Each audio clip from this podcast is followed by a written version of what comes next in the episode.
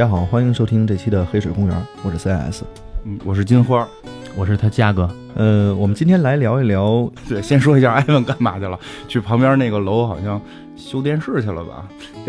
一会儿可能会回来，就他把我们现在关在一个小屋里，让我们三个人录完这期，如果录不完不管饭吃。外边门已经上锁了，所以我们赶紧开始吧，这期很紧张。嗯，今天我们来聊一聊这个最后的餐厅，跟吃饭有关，越聊越饿，一会儿。这最后餐厅是今年这个上半年出的一部日剧，它是由漫画改编的，这个名字都没变啊，漫画的名字也叫《最后的餐厅》。这个作者是藤荣道彦，因为现在这个日本的漫画改编电影的挺多的，但是这个因因为是漫画成功以后啊，再改编成电影，然后改编日剧，然后集数并不多，只有八集，嗯，内容挺有意思的，啊。就是那我们就突然挑了一个特别冷门的来做这期，是因为是因为真是这样，就是。就是经嘉哥经常说想介绍一些片子给我们看嘛，然后介绍的我们都看不下去，然后觉得特别对不起他。但是这回他突然有一天跟我们说有一个片儿好像挺有我们风格的，就就很怪，怪都不能再怪了。然后你说你大概大概说一下吧，然后那个就给我们介绍了一下这个剧情。然后这个剧情大概讲的是说，那个一个有一个餐厅，有一个餐厅好像是叫。天堂之门吧，应该是对吧？叫天堂天堂之门，嗯，有一个叫天堂之门的餐厅，然后这个餐厅经常会发生一些怪事儿，就是就是这个东西，你说是科幻也好，说是奇幻也好，因为之前咱们聊过，就日本那一套都好，对对对，它它有日本其实有一套类似于赛博朋克那种，可能相对比较科学化。对吧？相对有一些科学的这个理论去支撑，有一套就是纯胡来，就这套就属于那种纯胡来的，几乎没有什么科学依据。但是呢，它确实是个穿越剧。但是现在一般穿越不有时候也算科幻吗？但是他穿的就很有意思，他穿的是什么人穿越呢？就是历史上的名人在临死前的几分钟或者说几个小时，这个时候穿越，就是他的身体会被另外一个人穿越，是吗？呃，不是，就是那个人直接就一开门就走进这个餐厅了。就就是，其实就是什么呀？就是在临死之前那一刹那，哎，那一道光来了，一道白光闪现，没死，哎，进餐厅了。啊，对对对，就像这样，就比如说第一集穿过来的，因为它不是说现代人穿回到古代，而是古代穿越到现代。就比如第一集讲的是织田信长，然后他在这个本本能寺的时候，明日光秀已经打进来了，带着森兰丸，然后龟蝶呀什么的，这这他身边这几个。一一般一般打本能寺那关不是身边就是都是这俩守关吗？对吧？这三个守关一个小组合，然后他好像还带了两个家臣和另外一个那个就是妾吧，算是就一块逃逃逃逃逃到一个那个店大店的门口，说：“哎，这有一大店，赶紧躲进去吧！”一开这大店门就是一道白光，等他们在进门的时候就到了这个餐厅。那是他们几个都进去了？对，都进了，都进了。呃，不是不是，说错了，但门是都进了，但是只有。主角进了餐厅了，剩下人就进那那屋里了，进厨房了。没有，就那些都进了，肯定都进了。他媳妇儿啊什么都进了。没看明 不，肯定都进了。那我得会批判一下。你你们仨都没看明白是不是？我我我我承认一下，我就没看。你没看？他们那那咱俩等会儿等会儿等会儿等会儿穿越了，穿越。了回放一下，先给他们回放一下。不是咱们我我说错，我说错，我说我穿穿越确实过来了，但是是都过来了吗？不是，是这样，就是他每回穿吧，就是特定的人过。你比如信长那回是都过来了，像后边那个有的有的人是有的是都不有的是就过一个，但是信长那回真的是都过来了，确实都过来了，都过来，但是。那几个人就是说好吃，没说别的，没没什么主要的那个戏份，就都给忽略了。其实刚才就是发生了平行宇宙事件，然后现在嘉哥正在调整自己的记忆，你知道吗？就 又被带走了。因为他可能在他那个宇宙看的时候是只有一个人穿越，你明白吗？所以实际上我们在我们这个宇宙看的时候是信长和他那堆媳妇儿啊，然后次兰丸啊都穿过来了，然后穿过来之后，就你你明白，穿过来之后他就到了这个世界就会。知道自己也快死了，然后他对人生有一个感悟，然后他会去点一道菜。这道菜不是说我点一个鱼香肉丝，然后你做的怎么好吃，他不不是点这样的，就不是日本人也不吃鱼香肉丝吧？也吃鱼香肉丝，也吃。这个只不过他要点的，并不是说他主说说我今儿要吃什么，我来宫保鸡丁，不是这样，他是要说说出一段他想要的一个东西。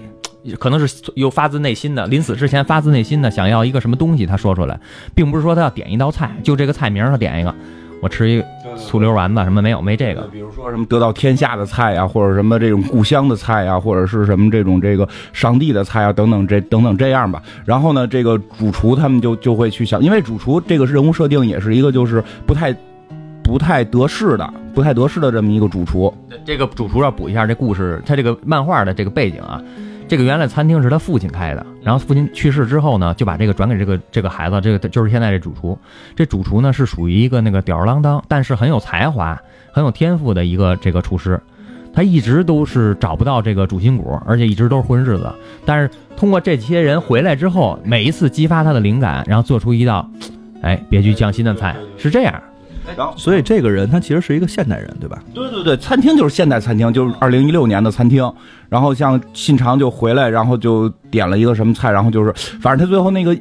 里边会有很多历史梗在里，因为很好玩，就在这儿有很多历史梗。他有一个副，就是副主厨，那应该叫什么副厨还是什么？就是一个一直就是等于二厨，一直一直一直要跟他争这个这个主厨位置，一直不能要当千年老二。所有的比赛都是得第二名，从小到大所有比赛都永远第二，叫千年老二。当然，这个人就确实老犯错误，比如说信昌来了，然后做菜，咔给做一鱼。对吧？做了一个鱼，然后他那里边还有一个就叫调酒师还是什么配酒师，就是说在法国餐厅就是非常就除了主厨还非常著名的一种职位叫配酒师，就是你点的是什么菜，这个人负责推荐红酒。他是这个戏里边现代人这波里边的大拿，就是因为我据说啊，在漫画里边这个人是精通所有的语言，那个当然在这个电视电视剧里边就变成了全宇宙的人都说日语，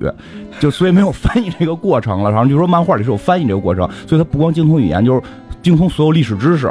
就很厉害。他说，因为作为这个配酒师的话，就是你应该配合主厨，你要懂得所有知识面越广，你可以配的越好嘛。比如说，像就是那个，就刚说回来，就是这个二厨就给做了一个鱼嘛，然后要上上去，这女的就制止说，你不要上那上，你就作死。为什么？说因为说的据传说。那个明治光秀给德川家康做饭做的是鱼，然后导致德川家康就是激怒了德川家康，因为德川家康不爱吃鱼。不不，说错了，这个事儿不是激怒了，是信长宴请德川家康，让德川家康来这儿吃饭的时候，由明治光秀来负责这整个准备，相当于做了个后勤准备。然后他做的是那道鱼，那道鱼是吃的不好，那鱼是不新鲜，当时。然后当时不是激怒家康，肯定不可能，就是当着信长面就爆了，肯定是信长一吃，哟味儿不对。啊，对对，味儿不对，直接信长急了，然后是当着大家的面，应该原来有一段我忘了是电影还是哪介绍过，说就把这个光秀是羞辱了还是揍了，反正羞，这是光秀心里的一个梗，就一直憋着这口气，这是其中他这个有人说这是其中之一，因为好多事儿一件一件，然后烧那个大火烧本能烧那什么时候，烧那个时候烧那什么时候，然后把他妈在里边给烧死了，都是这些事儿一个一个一个积累出来，他这这压力压到最后崩爆了，才有的最后这粉能四大火，所以就是说这个就是你不能上上这个菜，因为它里边。包含了很多的历史小知识在这里边，包括后来串来的人喜欢吃什么菜，就这个主调酒师都会去去去调就都会去说嘛这些历史梗，所以就整个片儿里边有很多的科幻的成分，而且我觉得就是比较喜欢它这些历史性的小知识，然后再有就是回到这个。就是像我们之前也聊过，我们比较喜欢我看待历史，比较喜欢还原到历史那个人，而不是一个书本上的人，而不是庙堂上的人，真还原到了那个个体。其实，其实你知道，有时候我们我们去考虑问题，在我们生活当中不会上来就开始给你讲历史车轮，对吧？你比如你今天去。去考试了，或者你今天工作上一件什么事儿，谁欺负你了，对吧？谁背后捅了，就是谁背后黑你了，你绝对不会想这是历史车轮造成的，你一定你一定想我可能以前哪哪哪得罪他了，对吧？所以就是说这个戏都是回回到了人层面去展现历史人物，因为因为像这个这一集的就是第一集信长的结尾的时候就是。等于是主厨最后让信长自己去做了一道菜给他带来的这些人吃，然后信长就突然想到说，我以前在这个这个刚发家的时候，就跟大家经常一块这样那样的，就是特别团结。结果到最后，我突然发现。现在不是马上就要死了吗？突然发现，实际是我自己没有霸主的气量。我在最后居然就是能够变得那么的坏，然后变得去去欺负这个明日光秀。如果我不欺负他，是不是他可能就不会谋反呀什么的？如果你从历史车轮的角度来讲，这个是不会的，对吧？如果没有没有明日光秀，可能也也有个什么暗暗之光秀，或者有个什么东西出来去反抗这个信长。因为之前我们记得也聊过，因为跟信长的信仰啊，跟他的这个支持的这个这个。这个阶层啊什么的宗教都有关系，但是有时候回到个人，信长绝对不会想是不是我支持了什么什么什么阶层啊，他估计也没有这种我们马列主义的这种这种阶阶级观嘛，是吧？所以他肯定回到现实，他就是觉得我是不是后来太狠了，我再也不给别我的下属做饭了，我再也不跟下属打成一片了，然后所以光秀会谋反，所以就是再再也不平易近人了，然后拿自己的那个现有的那些声望去压别人。啊，对对哎，就借着自己现在官大了，有这这这管的地儿多了，去压，那是不是对人家不好？就是等于他在临死之前吃了这顿饭，他顿悟了。哦，我就是回光返照呗。呃，这也算回光返照吧，就是就突然他啊明白了，说我这个死是有原因的，是我自己作的。哎，其实这第一集就说了，他自己明白自己是作死的。对对对，就是我觉得很有人情味儿。然后呢，就所有的流程都是这样，他吃完这顿饭，最后临走要留些饭钱，然后 对吧？对，留下饭钱，没错。饭钱这个很关键，要要不然这餐厅怎么怎么运转啊？最后信长是把那把刀留下了，叫什么那刀叫？呃，是他那把短的那把佩刀，叫什么我也忘了，反正挺有名的。叫什么？查一下。配刀，日本里边菊文不是不是叫什么佩钱船长吧？应该是。呃，是那把短刀，是那把短刀啊。日本的短刀应该是主要用作于剖腹自杀，是吧？也也就是剖腹自杀是一种啊，实际上它有在你近身的时候，那短刀也是有用的。您举一个一米多长，你看那个谁，那个佐佐木小次郎举那一米多长、一米一米零几那大刀，您在小屋里就这屋里你挥得动吗？那不一下捋墙上了吗？他短刀在短的近身时候是有用的，不是说那刀就只能说切腹用，也可能削个苹果时候也能用上。我查啊，那个查一下，这确实是确实有那么一把刀。一然后完了之后，在这个呃结束他走了之后，然后他们去拿着这把刀，留下这把刀，说作为饭钱嘛。他拿着这把刀去找那个历史学家，说给看看，就是当铺那样的。人家说这还真是信长那把刀。哎，他们一下就是哎，这才就通过第一集才知道，哦，这还真是信长回来。不是一开始他们认为是一剧组是吧？对对对对，说是一拍戏呢，可能是哪大合剧拍的差不多了，过来信长说咱吃顿饭。但后来一看这把刀，他们知道，哎，真是穿越了。所以他们刚开始也不知道这个餐厅的有这么一个功能，然后就能让这个历史的人物穿回。他们其实还是照正常的那个做餐厅的思路再去做，你得付饭钱。那当时给刀的时候他没急呀，不是，是这样，他没有，是这样，这帮人过来呀、都那信长过来这几人都带着家伙呢。你想那对 正打的明日光秀那块儿的时候，他往外跑都拿着刀呢。一进来，这帮人手里都有家伙。一开始以为是是说明日光秀弄一餐厅，他们冲进来走错了呢，拿着刀就跟他们比划。后来逼着他们做饭，然后他们说这是现代的，说给做饭应。该是叫备前备前长传，好像叫，就是就是因为他最后结尾去鉴定了，说这个是真刀，还是比比较那什么就。通过这个把刀鉴定，就说明确实他们认哦，真是有人穿回来。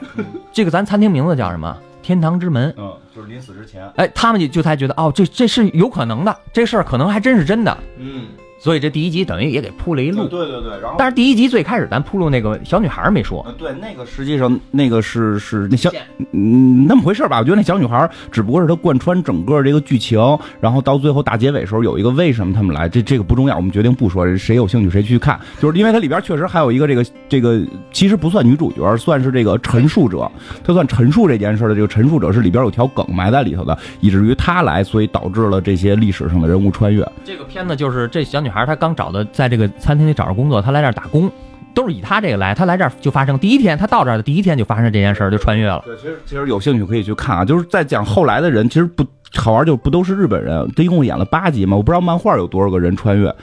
而电影就是八集，八集里边是几个日本人，三个日本人。呃，对，三个三个日本人，我给大概说一下，第一个是信长嘛，然后其实还很带感，一有穿越日本戏穿越，一穿信长你就会很带感嘛。第二个是那个埃及艳后，不，第二个是是没错，你那个你那个演你那个宇宙可能不太对。第二个是埃及艳后，最后给他留了留埃及艳后，最后给他留了个戒指还是个什么，就留了个宝石吧，留了宝石。留了宝石。第三个穿越的是圣女贞德，好像日本人好像因为他那个是个法餐厅，所以法国人穿越的比较多。真真的就是，然后是那个圣女贞德，反正后来也跟缺心眼似的，圣女贞德屁也没留下，所以他人留下了。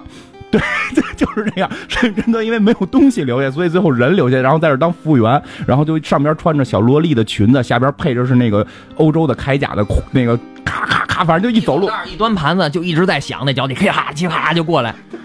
啊，特别高，呃，特别漂亮。那个贞德巨漂亮，这里边贞德演的，对，而且就是说他这些外国人都是日本人演的，而且穿越过去都说日语，所以我看弹幕的时候就说这个叫全宇宙说日语节目，就是每个人说的都是日语。然后第三个穿越的是这第贞德，第四个是土方岁三，应该是这个好像大家不太熟吧？他这个嘉哥会比较熟，这个概介绍一啊下，一会儿土土方岁三啊，是这个新选组的副局长。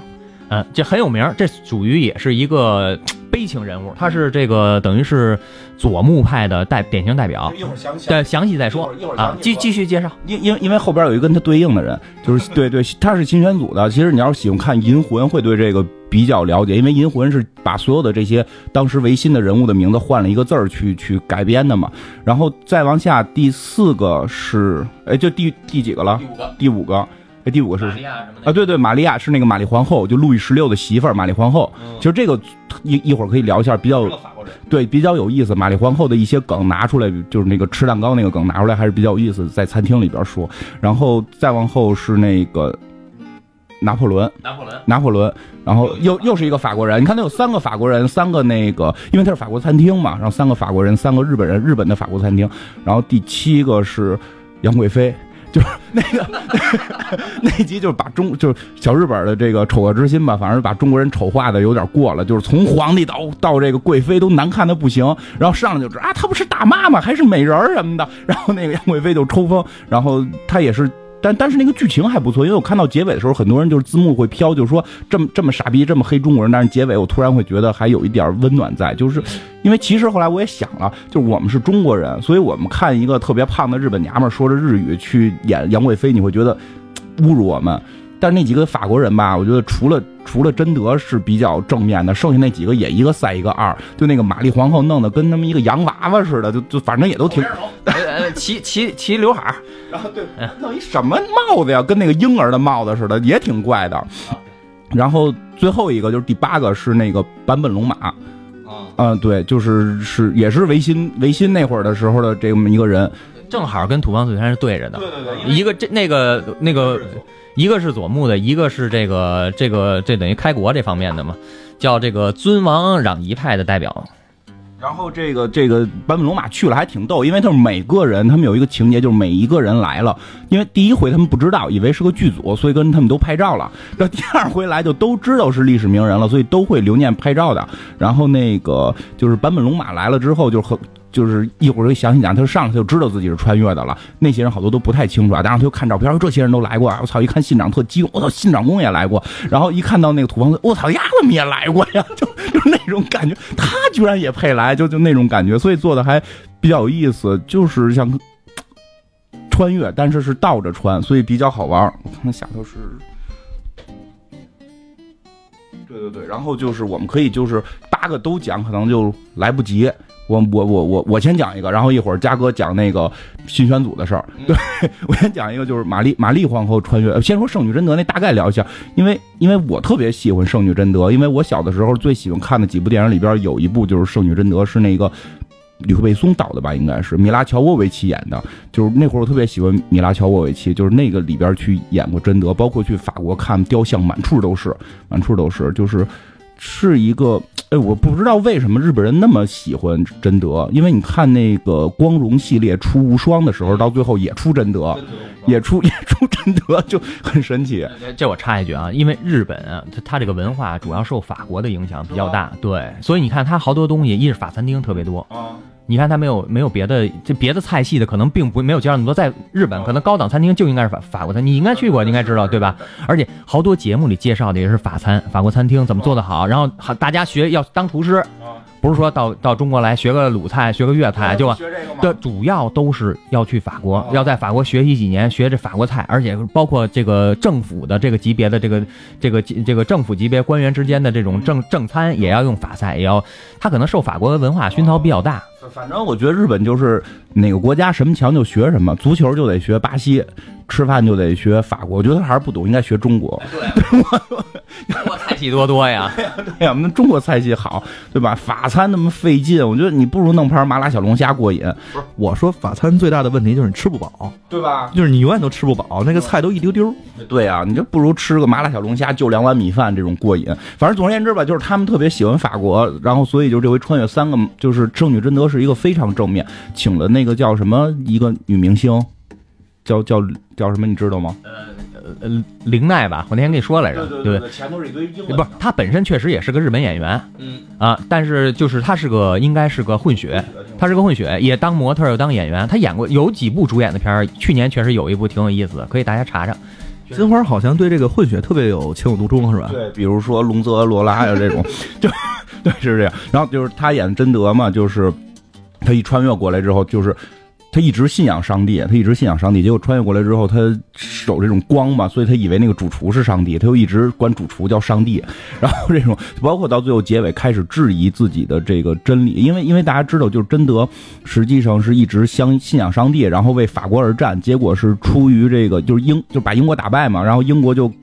搞这个权谋，然后让法国内内乱，然后然后让法国内讧之后必须处死贞德，然后来来得到某些利益，结果贞德就等于完全是被法国宫廷给给消费了，对吧？就完全是被法国宫廷给这个这个怎么说？就为了自己利益，就活生生的给烧死了，还打成了异己，这是最可怕的，因为他一直信仰这个，信仰的是上帝，特别虔诚，结果最后他是以定为这个异己来去来去烧死的，所以这回，所以我觉得是因为这些人。我也挺喜欢贞德，所以可能是因为太多人对于贞德的这个喜爱吧，就最后贞德在离开这个餐厅的时候是没让他死，就是让他回来了，就是在这个餐厅打工了。那那边烧的就稻草人是吗？不是，这个就是他应该是穿越回结束啊，在这儿吃完饭特别美，特别满意了。回去时候一开那屋门，呃，一开餐厅门，一道光，啪就闪回你刚才那一道光那位置了。贞德开了下门，啪一下闪马路上了。没回去，然后等到最后，当当最后，那他通过后边这几集，他他呃就发现自己的一些，觉得自己在这儿去寻找的东西是什么时候，当就知道之后，他说我决定我要回去了。就是就是，其实是我发现里边秘密，就是必须每个人交完饭费。他才可以回去，但是贞德太穷，没有交饭费，所以这打工打了 打了五六级工，然后挣出这个饭钱，然后才回去的，等于买了一回去的门票，要不然回不去。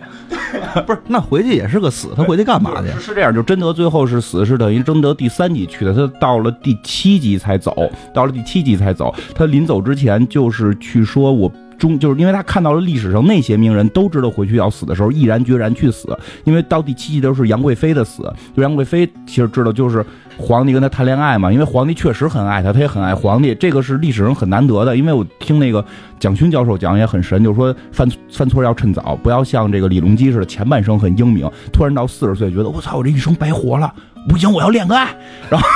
然后得自己儿媳妇就来，对吧？就是。很多人会对，但是你要年轻的时候，前二十岁的时候开始乱来，然后你到四十岁的时候开始就是变好，你有一种这个浪，别别别别别，咱咱咱这个有点有点有点过，就是也有点浪子回头，就是说历史上就是这么去看待的这个，所以就是就是我基本相信杨贵妃跟李隆基是是是李隆基对吧？跟李隆基两个人是真爱，但是最终为了自己的活命让他去死嘛，就是让杨玉环去死，要不然的话就是这个安史之乱就就无法去压制嘛，然后。剧情就是在这儿，就是杨贵妃决定那个，就是让杨贵妃自杀，然后杨贵妃穿越，穿越过来之后，就非要做一个关于爱的菜，然后最后就是主厨给他也没给他做什么，就弄一毒蘑菇上演了，就是说的让贞德吃毒蘑菇，然后那个贞德就张嘴吃，然后这个主厨给吃掉，就说什么是爱，就是这个你能为对方去奉献你的生命，然后杨贵妃又突然觉得，如果我真死了，就是能够保住。李隆基的这个这条命其实也是值得的，或许这个示爱，包括转切了一下，就是李隆基去下令杀死这个杨贵妃的时候，也是就是非常悲痛的等等这些情节吧。就这些事儿感动了贞德，贞德就忽然觉得，就连杨贵妃这么一个在那个片里边看起来是个大嫂，就连这么一个人物都知道，明知道回去要死也要去死，去面对自己生命的时候，自己为什么一直要在这个餐厅去？去躲避，去躲避，最终走向死亡的道路。所以最后他也就去走向了死亡。但是后来剧情很有意思的是，他他实际没死。说他走向死亡，就是出了那扇门之后，第二天这个餐厅收到了法国大使馆给的一封信，是一个被封印了五百年的一个信，是当年圣女贞德留下来的，说就是要指定。没说是圣女贞德，就是一封法国使馆寄给这个地址的信。是一个五百年的之前写的，对，是五百年之前写的这个信，那就那这个旧啊就别提了。打开之后才知道是贞德。他要说是贞德写的，那当时说那没烧死贞德，那历史乱了，就没说。法国人就在那边就没说是贞德写的。打开之后看见，打开那封信看见是贞德在五百年前写的，就是他回去了之后没死，然后是那个皇室是用了一个替死的人替他去死了，然后他最后在一个小村里边最后结婚生孩子什么乱七八糟的，然后后来那个调酒师就那个倒酒师就说配酒师。就说确实在法国有有传说，有传说是贞德没有死。对，然后其实贞德很逗的，就是就是因为因为你看他第三集就来了，那几个法国人都是后来来的，玛丽皇后来了。之后第三、第四集玛丽皇后来，然后就就问他是谁，说他是法国的皇后，咵过去给人下跪，然后就这个说我是贞德，那皇后还说哎我好像听过这名字，然后拿破仑来那集也是嘛，法国皇帝我操这更牛逼，跪咵就下跪，皇帝我效忠于你，然后说你你是谁？你是啊这是贞德，居然贞德也来这个地儿，就是拿破仑会智商稍微正常一点，就知道这个是真的是贞德穿越来的，就是。就贞德也挺逗，因为我看字幕都写，不是这些人应该跪贞德吗？为什么会贞德跪他们？因为贞德比他们又老又有名嘛。贞德一是本身身份跟他们不一样，人家是国王是王后，人家该跪。再一个，贞德他底下穿着什么呢？你知道吗？咣当一跪倍儿响，一点没事儿。就一直底下穿那个铠甲，我就挺漂亮姑娘，不给看腿也挺挺烦的。然后就是玛丽皇后这集其实就也很好玩的，在哪儿？因为玛丽皇后我们知道，在我们的历史书上写的是什么样？是路易十六这个一个弄来的一个超能花钱的小娘们儿，对吧？就是花钱不能花的不行不行的，然后就是为了让他这个满足他的这个个人私欲，然后路易十六要开什么议会去这个征税，然后在议会的时候又发生什么这个这个这个就是推翻皇帝，就是等于就是说感觉感觉最后法国大革命都是他闹的。然后感觉所有的老百姓都是都是他残害的。然后最有名的一个说法就是说，法国的这个巴黎的老百姓已经没有这个面包吃了。问他怎么办，他说你可以让他们吃蛋糕，对吧？吃点心、蛋糕，反正这词儿看怎么翻吧，就这意思。所以这里边用到了这个梗，就是做饭的时候给他上蛋糕，不是你爱吃蛋糕吗？就周桌子了。说谁他妈传的？就是我我说的这种，就是不不不吃面包可以吃蛋糕啊？就从来没说，都是诋毁我。后来那个调酒师。就是那个配酒师是那个历史历史大拿嘛，他就说在历史上就有记载，实际上这个玛丽皇后是对老百姓是比较好的，然后她以他的身份去募募捐过很多钱给底下的老百姓这个发，虽然这种数量数量并不多啊，就并不是说他真的是一个贤明的这个皇后，然后天天的跟老百姓一块儿同苦。倒不至于，但是我我估计是什么呀？就是出于名义上搞一个慈善义演的这么一个东西，但是也是搞过的，所以说他应该是知道老百姓是什么状况，他可能说没有那么善良，但至少是知道的，所以就是没有面包吃蛋糕，这个很有可能是后来历史去强加给这个人的。所以他不是说让人吃蛋糕，他是真给人发了蛋糕，也没准，也没准。你这个着眼点很很特殊，片子里没介绍到这么详细，只是说他他没有这么说，他是自己承认说没这么说，别人给他杜撰的，给他扣了这么一个帽子。因因为什么让他死啊？就得给扣一帽子才能让死。对，非常就是说这点就还原过来，到是到底历史人物真实什么样？我记得玛丽皇后我看过是。是邓斯特，就是最早一版蜘蛛侠女朋友那个邓斯特演演过一次玛丽皇后吧？那里边也有过这个情节，虽然就是说不演她是多好，没演说她是这种礼贤下士啊，说的跟这个跟跟这个什么什么这个圣母似的，就天天的去发吃的，没有这样。但是依然也有一个情节，就是他在一个社交的一个什么地方就说，就是外边这帮小包记者胡编，说我那个说这种什么不吃面包吃蛋糕的话。就就其实感觉到这个人是被强加了很多东西在上面，包括后来就是提到，就是好像最后我记得给他做的是道家乡菜，开始给他做的是法餐，他也周桌子。后来就说实际上这个人他在法国过得很不开心，就是你想，就是欧洲的那个体制，就是不能拿妾，那全是。全是那个，就是皇帝睡大臣的媳妇儿，然后大臣睡睡睡这个士兵的，睡这个骑士士兵的媳妇儿，就全都是这这一套嘛，对吧？就法国确实这样，因为他们所以也是下课上是吧？不是，你看最有名的那个什么。蓬蓬皮杜夫人不就就人家媳妇儿嘛，然后国王睡嘛，就是整个他一套体系就是这样，就是弄几个大臣，然后他们的媳妇儿是我的这个情儿，然后呢，我天天去你那儿办舞会，大臣也争光啊，大臣就可以睡再下边的人，就这么分发体制分发下去，你明白吧？就但是这些人都不能评为正史，因为他的生的孩子是没有继承权，只有皇后生的有继承权，所以你可以想到玛丽皇后其实在这么一个体制之下过得可能并不像大家想的那么开心。她上面还有人吗？这上边没人了，但是她老公是不是跟她那么好？这是一个值得怀疑的事儿啊！这说说不太好嘛。然后包括我觉得就是外国人看这个东西跟国内国外好像确实有区别。你就记得那个大腕里边不是演过吗？就是那个外国人看紫禁城说这就是一个牢笼，就当皇帝是很可怜的。包括我记得以前那个末代皇帝不演的就是会演这些皇帝的困苦嘛。然后那个。葛优演那个人就说没觉着牢笼，因为他有好多媳妇儿，我就一个媳妇儿还离了，就 对吧？就是这种看待角度不一样。但是你还原到那个个人，就可能真的玛丽皇后也会没有那么快乐。所以说这个片儿我觉得很有意思的点是在这块儿，就是你还原到那个个人去看，有一些人性的东西在散发着。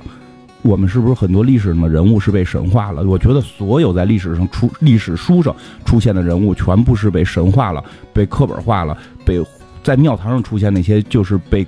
庙庙堂化了。就这些东西，我们值得尊敬，值得那什么，我们去信任它。但是有的时候，你回到历史的个体个人的这个点上边，你会去看到人性的东西。我们可以从另一个方面去思考，会比较有意思，对吧？我觉得历史上的人物其实他都有这个传播策略的，就是传播策略最基本的就是你需要把他身上的一些特质放大。这个人如果做了一件坏事儿的话，你无限的把他放大，他就变成了一大奸臣，比如曹操。然后，对对对。然后如果如果有一个人他就是做了一件哎特别忠肝义胆的事情的话，他可能就会把放大了之后变成了一门神。对，是这样。包括那天我忘了听听谁讲的，袁腾飞老师讲的吧，就说到那个《三国演义》的事儿。就说，很多关羽身上发生的事情都不是关羽干的，大部分甚至很多是刘备干的。但是就是为了要刻画刘备的忠厚，然后就就把他弄得很书生化，所以他杀人的这些情节就干脆搁到关羽身上，搁到张飞身上。就比如鞭打督邮是刘备打的，就变成张飞打的；然后那个过五关斩六将斩斩蔡阳是是刘备斩的，就变成关羽斩的。就是就是这样去去放大这个人物。看的那是什么呀？你看那是《三国演义》，对啊，那是那是杜撰之后的，对啊，不是说这是这是说这个历史怎么记录的，它它是有演绎的，肯定要有演绎的。但就是说，我们民间去传颂的很多东西，其实都是被演绎的，比如玛丽皇后，对吧？其实这个很明显，玛丽皇后可能是被演绎的，就就是就是这种感觉，你还原到历史可能会不一样。嗯，那我们再讲讲那个，反正我不是特别熟的那那一段呗，嘉哥来讲讲。就是新选组，呃，就这里边啊出现了两个人，都是在维新里边的两个人，一个呢是这个土方岁三，一个是这坂本龙马，这两个是正好是两边的。这咱咱先说这个土方岁三啊，土方岁三是谁啊？就是新选组的这个副局长。他的一生呢是本身就是拥护幕府的，因为那会儿到那会儿啊，德川家康这跟这个真田丸有关系啊，真田丸咣当一毁，德川家康一下弄了二百多年二小三百年的这个幕府时光，这个时光呢正好是对应咱们的这个鸦片战争之后的日子，就是日本的明治维新啊，是在咱们鸦片战争之后，日本看到了中国这个受到了西方列强的这个这个这个冲这个这个压迫，然后反抗了，但是确实没有达到那个最终的效果，最后还是被被侵略了。所以呢，日本他这个有自自日本这民族有这个叫什么？这个叫什么自卑啊？自卑感就上来了。说我们因为这会儿，这个背景呢，为什么有明治维新？是因为在这个一八六几年的时候啊，五几年的时候，美国开着那个战舰到了日本，要求以军事就武力要日本开国，就跟其实跟那鸦片战争差不多。鸦片战争不是借着一机会，然后再想折的嘛，对吧？日本就害怕，一看中国这么强大，咱进贡了这么多年，他包括秀吉那会儿不也进贡吗？进贡这么多年，大强国当时都已经被他们西方列强给打了，说我们会怎么样？他们害怕，幕府很害怕。但是这会儿呢，这底下的这些，这会儿然后就出现，当时咱们后底后后边会说啊，这个土方岁三和这个和这个坂本龙马，他们都有自己的流派。土方岁三呢是这个天然理心流，那个坂本龙马呢是北辰一刀流。啊，如对对，这个这个应该我没说错啊，就是因为那个那个年代，就因为他出现这个这种自卑的意识，怕出现危险，然后突然的这个武士的这种武道馆就马上兴起了，要要强国，要强民，呀，就听着有点跟那陈真那个虹口那个什么什么道馆，是不是叫什么来着？他们那个啊精武门，最后去打那个日本虹口道馆嘛，就这种感觉，就是西方的坚船利炮过来了，第一下想的先是练武术。就是是这意思吗？就是呃，因为因为老百姓啊，因为这说的是这些人都是属于低层次的，那可能上面人不用天皇不用练武术，就是底下这些人他想，那我我是不是得练得好一点？我这个得把剑术练高一点，我能够防身啊，能够到时候当兵去是吧？万一再打大阪之下什么东的呢，是吧？我也有可能还能用上。他有这些想法，所以就建立了很多全国就那会儿他们就发展日本发展很多这个剑道馆，应该是。所以流氓练武术谁也挡不住，他们相信的是这条道理，是吧？就是一会儿听他聊吧，因为后边就是确实使枪了，估计最后还是发现手枪厉害。因为我记《金武门》里边最后也演到，就陈真跟一个日本的那个空手道大师两个人切磋时候，那空手道大师问他，我就问你陈真，问你就是那那个大师是个好人啊，就是就是问问陈真，就是你觉得。你练武术为什么打败敌人？他说不对，打败敌人用手枪，就是练武术是强身啊，什么这种健体啊，这种意志啊、意识啊，就这这些方面。嗯，就所以呢，就是等于是当时这个社会底层他也动荡，开发了一些武馆。为什么这个版本龙马会有那么多思想？他从小给送到江户去，他是他是这个应该是土佐藩的，给送到江户去学这个剑术。剑术那会儿呢，那个剑道馆成立了，大家全国各地人都来，把自己的见闻都剑道馆不光是切磋这个武术了，而且是一个思想的这个集散地啊！你有什么新的思想？你在你在哪看见什么了？你还说说，我在哪儿看见黑船了？怎么着了？说那船什么样？大家思想交流一块儿，大家都怕亡国。其实他们确实还是挺爱国的，都怕亡国。就是这个土土方岁三也是怕王国是吗？哎，对，土方岁三也是怕王国，但是他们走的那条路呢，是辅佐德川幕府，一继续维护德川幕府。然后，这个里边可也有背景啊。这个土方岁三一开始，他也是先投到他的剑道馆，他是跟那个近藤勇投到的那近藤勇的那个剑道馆。就是因因因为这段历史我没那么熟悉，大概知道，但是就是其实让我很迷茫的一件事是什么呀？就比如说，你看我们从，因为它跟咱们是类似的，如果我们讲那个维新的话，就是戊呃戊戌变法，对吧？就是就是戊戌变法了，戊戌变法，康有为、梁启超、谭嗣同，对吧？最后是流洋国外，然后这个死掉的死掉，然后流洋国外的流洋国外等等吧。他的对立面就是那堆，就是政府的那帮大坏蛋。对吧？就是你你你想，就就是那个慈禧为首的这这这些老顽固，就明显的就是慈禧那是坏人，然后这个康有为、谭谭嗣同、梁启超他们是好人，形成一个对立面。但是我特别不理解的就是为什么在整个的维新的这个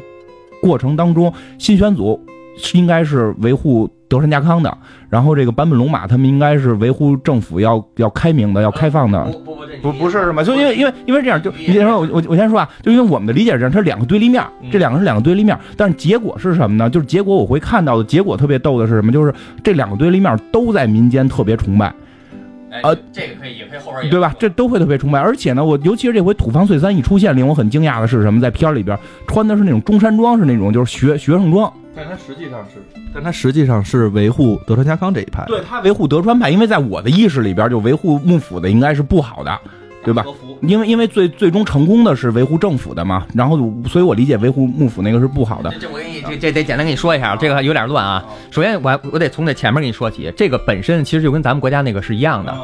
这个幕府就跟咱的那个慈禧是一样的。这个坂本龙马这些思想学家呢，他们就相当于这属于是尊王攘夷。他们提出尊王攘夷的目的是什么？是要把这个大政从这幕府手里还给天皇，然后呢，要把这外国人给驱逐出去，学习外国人知识，把他驱逐出去，然后抵御外敌。这是这是他的思想。这是坂本龙马他们的思想是吗？不，这个思想呢转变很多次啊。有人一开始说不学习外国，有人就是我们用自己的一番之力，因为他分了好多番嘛，一番之力来保卫国家。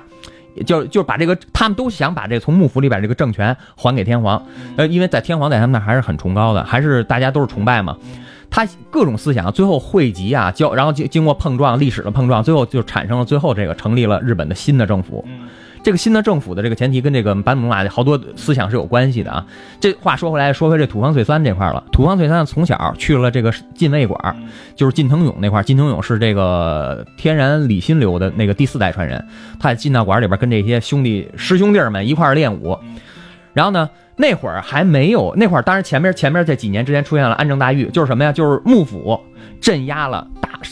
一镇压了这个幕府当中也有一部分那个官员啊，想说。我们要这个要攘夷啊，哎，不是没不是维新要攘夷啊，这怎么着？然后但是那会儿他们签立了，他跟美国也签了一些，就等于说这个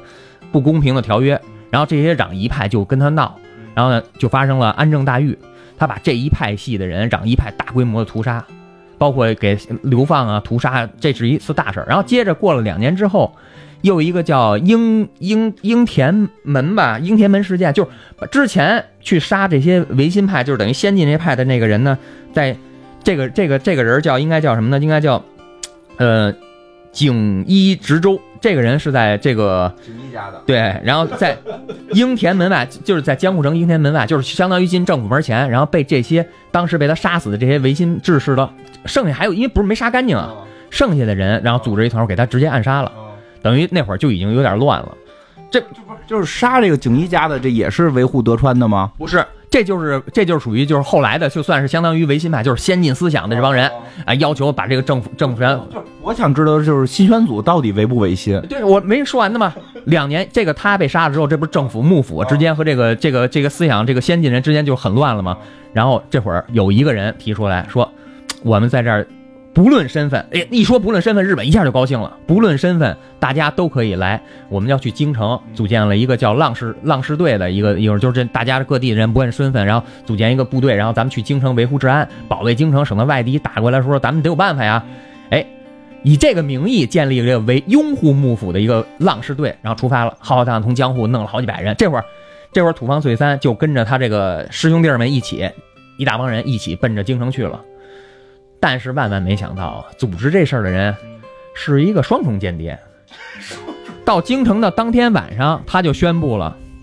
来的这些浪士队，我们转化为尊王攘夷的这个主力部队，返回江户。他当天晚上带着二百多人跟从他的二百人杀回江户了。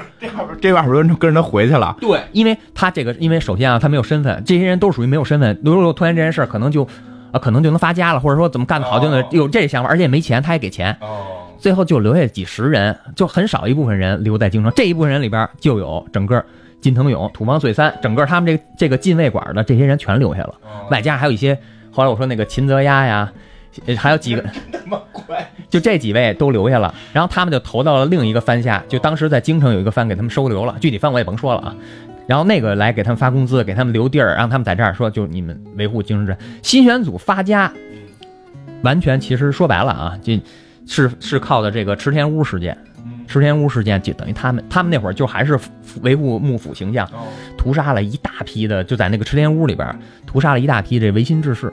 当然啊，当然那个逃跑那个天台桂小五郎还是跑了，剩下的在那边死了好多。有有这个人说啊，就是包括什么历史啊，包括这个背景人说，说这个池田屋事件导致日本的明治维新延后了一年。当然，也有一种观点说，因为这件事件促促成了这个日本这个萨长同盟，导致维新进一步的那个发酵都不一样。就是新选组在这个节骨眼儿是很很那什么的就。是听起来新选组就一点都不违心啊。不，新选组不违心，他是维护幕府的政策。不是你你们这都都搞明白没搞明白？不是我打岔，不是不是，这集快录完了，你来一个新闻组，不是是不是因为这这这是一个特我们不理解，就专门他不理解的就是说，为什么不违心的人还被人崇拜？他是这个问题。人格魅力没跟你说完吗？土方岁三他的他的生与死是整个就是整个围绕着新选组，他成立跟新选组一起来的京城，成立了新选组。什么池田屋这些著名事件全都参与，他是副局长。他本来新选组就是剩下那波人啊，剩下那波人分成三波，然后那个秦泽鸭，嗯，还有一个什么新建锦，然后还有一个近藤勇，分成三波人，三个局长，他把那俩局长给干了。他 他把金能有人给干了是吗？什么金藤勇？金藤勇是师哥，师哥，他把另外那俩人干了，然后他推他没有推举自己，他推举他的这个谁金藤勇成为局长，他成为副局长。当时还有一个副长，他把那副长给人架空了，他这个这个那个那个叫什么？我可能想不起来了，就变成一个局长，一个副局长，底下全都是各个小队，等于他把这个制度给弄完了。就是我我还是那话，我听半天，他应该属于历史的罪人啊！就为什么日本人那么崇拜他？不是不是罪人，他日本的他是等于是维护了日本的武士道精神到最后。他为什么没跟你说完啊？他为什么说到最后死？他也是跟新选组一块儿死有关联。新选组从成立到到这个到灭亡啊，就新选组最后被这新政府给推翻，可能也就五年时间。他还是跟着幕府，一直就被被这个新政府给打到了北边，北海道了，快到了。对啊，是啊，到北海道了，他呢有自己的战术头脑，而且他剑术也是非常了得的这么一人，思想特别特别好，知道怎么利用这个关系，怎么来处理各种事件，然后怎么打仗他都会。他别看他的武装很次啊，他用剑用那个单发的步枪，新政府都是连发的步枪，砰砰砰的，他愣能把连发步枪给打败了。到最后他死的时候，就是他那个片子里边他死，他也是为什么要死？那会儿说他近藤勇，他的等于他他的那个最好的朋友等于也死了，在一年以前，他也那个金腾勇，我看片里边说是他给弄死的，不是他弄死，就是他觉得自己对不起。是有一种说法是说近藤勇的死跟土方岁三有关系在哪儿？土方岁三劝他说你投降，投降之后你用另外他有一个大久保的一个一个假名啊，说用那个名字然后就能活过去。但是他被他们原来组里边逃跑的一人给当场指说了，说他就是近藤勇，弄死的。就他因为武士死啊，他跟跟那个什么不一样，他说他本来想自己剖腹，这时候尊严嘛，最后他被人斩首了，这等于特被羞辱了。他觉得他这个土方岁三觉得有有这个惭愧，对他这事儿，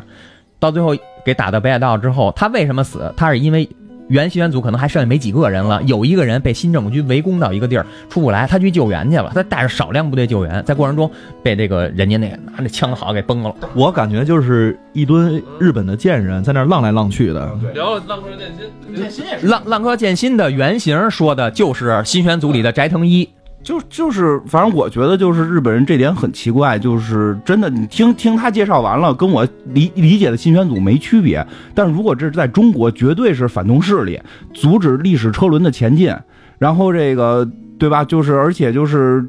支持反动政府。结果他为什么老百姓当中就这么高的呼声？就不管是动画也好，是是是什么也好，因为我记得我一姐们儿特别喜欢那个叫什么冲田，就就那个啊，对对对对，那个特别喜欢那个是这样啊，就是新选组啊，它相当于日本京城的第一个警察局，而且这些人，首先他不光有人格魅力，而且个个都是剑术高手。长得帅。哎，长长得帅，咱都咱们看不出来了啊。那个我特意提一下，因为确实是那个我看这片里边就土方岁三那个人物在餐厅里出现，就就是一帮的，就是也不是一帮，因为那那个餐厅里还有几个别的食客，一看我这醉三呀，这个是赶紧过去合影啊，就照相，小姑娘，然后巨帅，帅的不能再帅，就是而且不是那种娘娘腔的帅，是那种特别英武的那种样子，然后穿这种日本的这个学生装，然后拿着这个日本的这种中山装，你刚才说中山装，就就就差不多就是他们现在日本学生穿那种衣服，然后拿着长拿着长刀，拿着长刀，然后后来还有一个情节，特像陈真那形象啊。对对对，陈真那种衣服，但拿着长刀，还有这个情节就是他出门看见有小流氓耍混蛋，就直接就给人揍了，就特别的这种感觉。对，就是这一块就说的，他在京城维护治安呀，他相当于警察这职责呀。而且他确实，他这些人这个武士道精神，他们是坚持到最后的。然后你听我说啊，就是我后来。因为后来还有坂本龙马那个形象也出现了，就是一个流氓。然后我特意去搜了一下这俩人的照片，因为离着历史比较近，那会儿也有照片了，能看到就就能够搜到土方岁三的那个头头像，就是他那个留下来的照片，巨帅。就我现在老感觉新选组他们是一群偶像团体，然后虽虽然他阻碍了历史的车轮，但是日本老百姓就是喜欢。这个就是日本的，这可能就是他们那个悲情啊！你看啊，咱说这几个人，包括这个这个新选组所有人，最后全都是当当打之年死，都是三十五岁以前。新选组真田丸、易经。哪个不是说当打之年死的？特别牛，都是从从那小角色出身，然后轰轰烈烈干一番事业，咔嚓死了。就是，而且哈，这个，对呀、你看真田丸也是真田十勇士，也是一个小偶像团体，就是可能日本还真是这样，都是那种年轻的，然后就挂掉的小偶像团体比较火。如然后我再我我再说一个，就是在片儿里边，最后这个，我觉得这这个片儿就是特好，就是他的土方岁三这个形象树立成这样的话，其实，在片儿里边有一点我觉得比较好，就是这个片儿回归到这个人物，这个人物在最后临死之前是疑惑的，就是不是我走错路了？好像是有这么一个说法，就是我这条路是不是走错了？因为。当时，当时就刚才那个嘉哥姐介绍了，有好多思想是交汇在一起的。其实当年中国也是，就是到底是不是要建立政府，是不是要这个这个宪政，要不要皇帝，是不是要打打外国人等等，这些都交织在一起。等于是土方岁三走了一条他认为对的路，但走到结尾他失败了，因为是临死前嘛，他不是说他那个正辉煌的时候来这儿，是临死前重回顾自己一生的时候，他突然会提出一问题：是不是我走错路了？那我是不是对不起我带？因为这是个头嘛，我带的这群人这一路上，他们是不是都错了？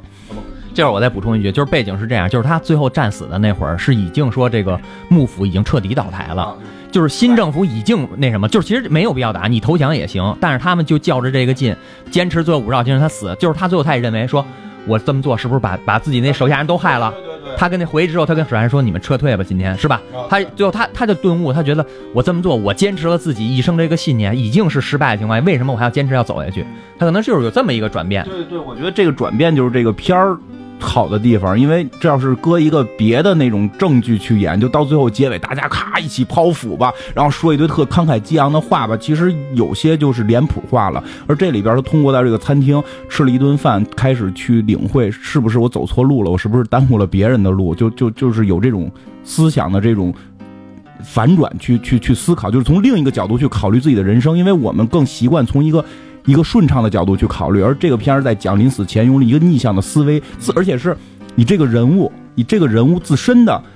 灵这个感悟，这个逆向的思维去出现，去去感受，对吧？其实这个是是这个片儿好的地方。然后就是最有意思的就是到最后，最后这一季的最后一集出现的压轴人物，第一集出现的是织田信长，是这个。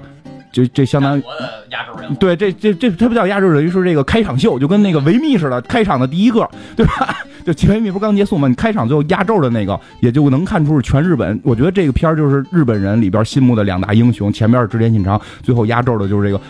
跟土方岁三对立的这个人坂本龙马，就是。其实挺，我觉得挺有意思，就是就是戏服上的差异。这个土方岁三穿着这种现代装，拿着军刀；坂本龙马穿着个和服，拎着个左轮手枪。这个这个就得从背景上说了。那个土方岁三最后穿的那身衣服，他原来的新选组穿的是他们那身有橙色那哦橙字儿的那个衣服，但是到最后他因为加入幕府，他已经给他官职了。到幕府军也是在，因为也要调整装备，也要换装备，就就全是统一的那种黑颜色，就跟你现在说那学生装、中山装似的。然后呢，新政府军穿的是尖帽子，哎，正好不一样，它是平的那种的。然后呢，为什么说坂本龙马没穿上这身衣服？坂本龙马死在这之前了。这坂本龙马确实评价非常高啊。这个我前一段看了一本书也介绍了，坂本龙马他本身呢是第一个提出了日本国概念的人，而且他还是日本第一个穿靴子的人啊，。对，这片里边还特意提到了，就是说坂本龙马给他配什么菜，配什么酒，就说你给他来那新鲜的，因为这个人是日本第一个穿靴子的人，就穿靴子在他们那儿也是个事儿。这个是就是说说的是真事儿啊，就是日本第一个，日本原来都穿的小木屐是吧？要不弄一草鞋到处溜达，他是第一个穿靴子的人，在日本第一个穿靴子，这个确实应该是有历史证实的，大家也都能认可的。而且他还创立了一个叫龟山社的一个商社，这日本第一家商社算是。然后他还在这个促成这日本这整个推动维新最主要的萨长同盟，他是算是一个幕后重要推手。嗯然后呢，他还在他不是成立，然后他建立了这个海员海员队吧？海员队海员队到底是什么呀？其实就相当于就跟陆军一样，其实就是相当于这样的东西，就是不是不是海滩护卫队那种吗？因为因为因为是这样，因为有有一个就是我我看的记载上说的就是说。坂本龙马，因为在片里边演到了，因为片里边特意提了这个海员队的事儿，就是说他已经建立了政府了，就是通过这个人的幕后推手，最后建立了政府。让他跟别人去喝酒的时候，别人就说：“我看了你建立的幕府的名单，没有一个你的名字，就你为什么不让自己当官？你应该弄成主席了，已经是为什么你结果这上面没你的名字？”他说他就想去海员队。就他觉得自己不是个当官的料，他虽然有思想，但是他要去海员队。我当时以为是海滩护卫队呢，他就可能为了能看见那种，对对，就因为因为很新潮嘛，所以我以为是 保守，没有比基尼的。不是这样的吗？就是对他其他他是一个相当于军的，里边也分设各种官职，就跟咱们现在行政机关似的。但是他里边提出一第一点就是说，只要是脱藩的，包括本藩脱藩、外藩脱藩的人，只要你愿意从事海上的这种活动的人，都可以参加，就是不论身份、不论地位，都可以参加到这里。谁有才能谁来。还挺有海洋意识哈，就就确实，因为因为我记得就是你知道，就是一个国家的海洋意识越强，其实它未来的这个发展会会会越大嘛。这就跟那个坂本龙马，他当时在这个江户，他在那个学武术的过程中，他学游泳了，不是学游泳，他因为在那个那武道馆里边，他这个思想交流，他接触的东西很多嗯，他了解很多，他通过别人的思想，然后总结出自己新的。他包括他最后他在那个提出的传中八策啊，这个最后也是日本新政府成立维新以后提出的几点的一个原型，就是他整个的思想是很先进的。然后呢，他提出的这这种这种这种设想啊，他为什么觉得要建立海员？他认为说，就像你说的，制霸了海洋，可能就那，他看到这一点了。而且他也偷偷要上个黑船，当时他有好多先进思想，导致包括他后边这片里特别介介绍了手枪，对啊，他剑术是很了得的一个人。他曾经在小的时候，十九岁的时候，在这个江户的一个等于是藩内的比武中，他拿了名次了，就可能是第一名。武术李连杰似的，就像李连杰那样。啊，武术是非常棒的。然后呢，但是他还接触新事物。哎，他发现了有靴子，他穿了。哎，他看有手枪了。哎，这比这个刀剑用的好，那我用手枪吧。他弄手枪。就就是因为我我听你们说你们玩的哪个游戏里边有版本龙马这角色，说只有他一个人能使手枪。哎，对对，就是说他的那个技能里边，就是兜里老揣一把手枪，拿着拿着刀砍着砍着，掏出手枪，嘣嘣给人两枪。因为因为其实这个手左轮手枪好像是版本龙马的一个大特色，因为我跟我孩子一块看的这个，然后那个我孩子看到版本龙马的时候，就说这名儿特熟。我说我说你不可能看过这这方面的东西啊。他说没有，就是怪盗基德去阻阻挠过一个案件，然后这个案件就是有三样东西，一个沾血的酒杯，一一封信和一把左轮手枪。最后说这三样东西是版本龙马的。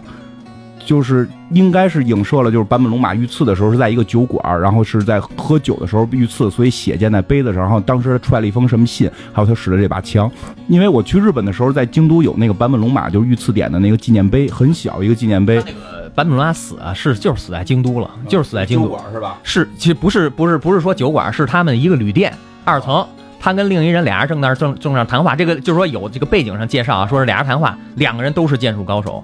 两两个人的这个思维方式不一样，一个是比龙马是他的他是海员的，那个人是陆员，那人建立了陆员队，两个人交流说咱俩交流过程中啊别发生冲突，别动了手，把刀离远一点，就把刀搁在屏风后边了。然后他揣手枪，不是不是，手枪也没揣，就是说他把东西都放下，俩人在谈，然后一边吃一边喝正谈，然后呢楼下的人呢，呃突然有人敲门，就是都是杜这是后边有人介绍的，有人敲门来了两个就是人说我们要找坂找龙门坂本龙马要跟他谈这个这个是加见解方面，因为坂马好交朋友，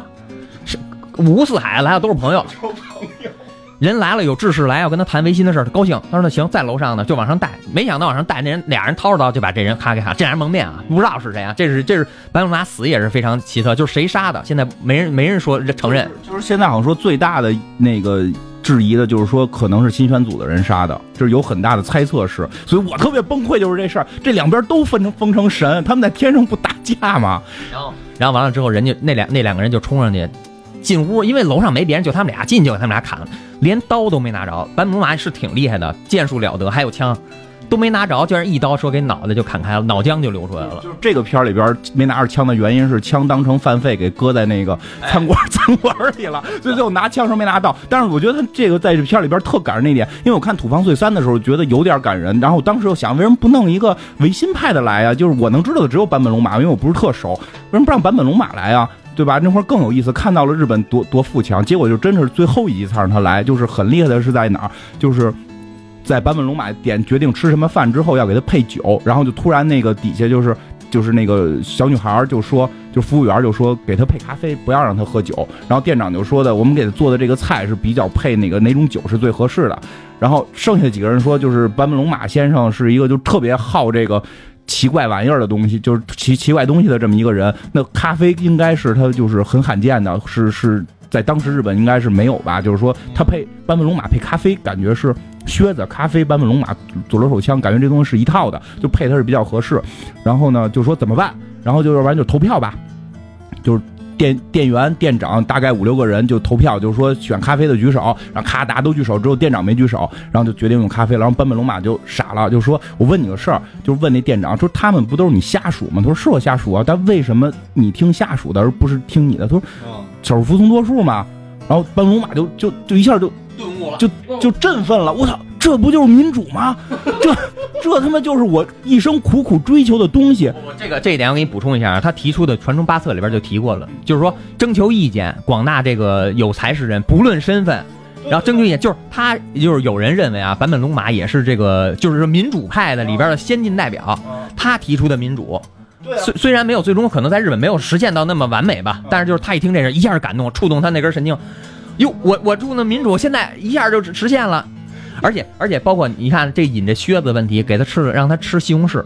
呃对，让吃西红柿，对吧？对，所以就是我觉得就在那个地方是挺感人的，就是他看到了自己真的成功了，包括就是他最后把枪落在那块儿，然后回去之后就是死时候也是对临临死的时候就是片里演的，临死时候人家在砍他，他就去翻身拿枪，结果发现枪没带，然后脑子一回忆就是落在那儿了，然后他马上想到了就是当时